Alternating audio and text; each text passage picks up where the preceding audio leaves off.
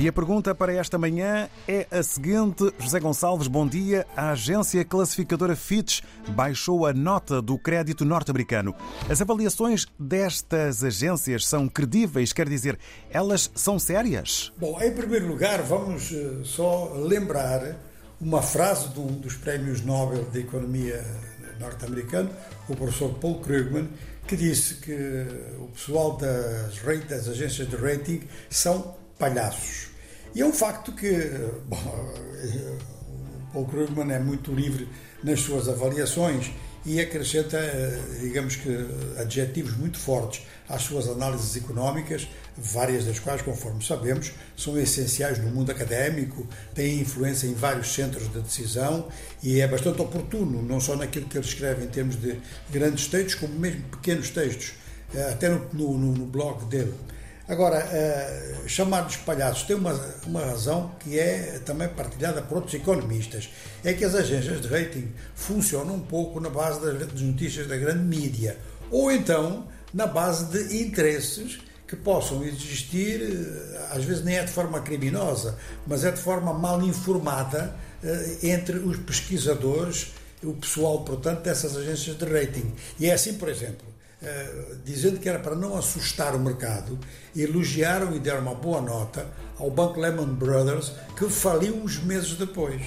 Este é só um exemplo do ano 2008, a, grande, a primeira grande crise uh, do, do, do, século nos Estados Unidos. De forma que eh, ficou assim uma péssima impressão com as agências de rating, mas ao mesmo tempo, por falta de outros instrumentos, os grandes investidores olham muito para as agências de rating, para o que elas dizem e se tem outras informações, corrigem as eventuais eh, informações erradas dessas agências, mas quando não têm, seguem essas.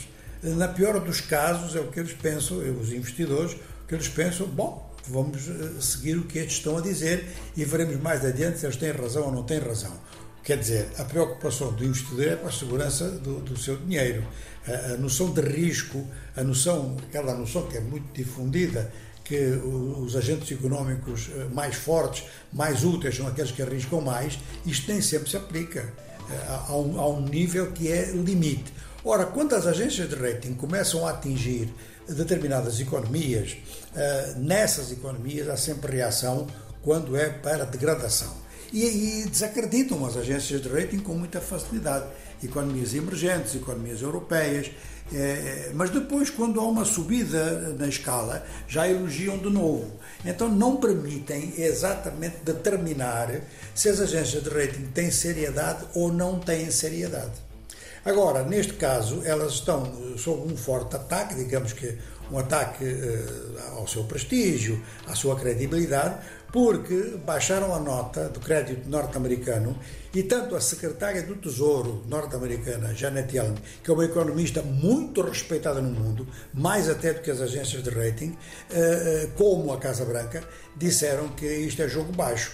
De forma que aqui começa a desenhar-se um outro elemento já é muita gente a criticar as agências de rating.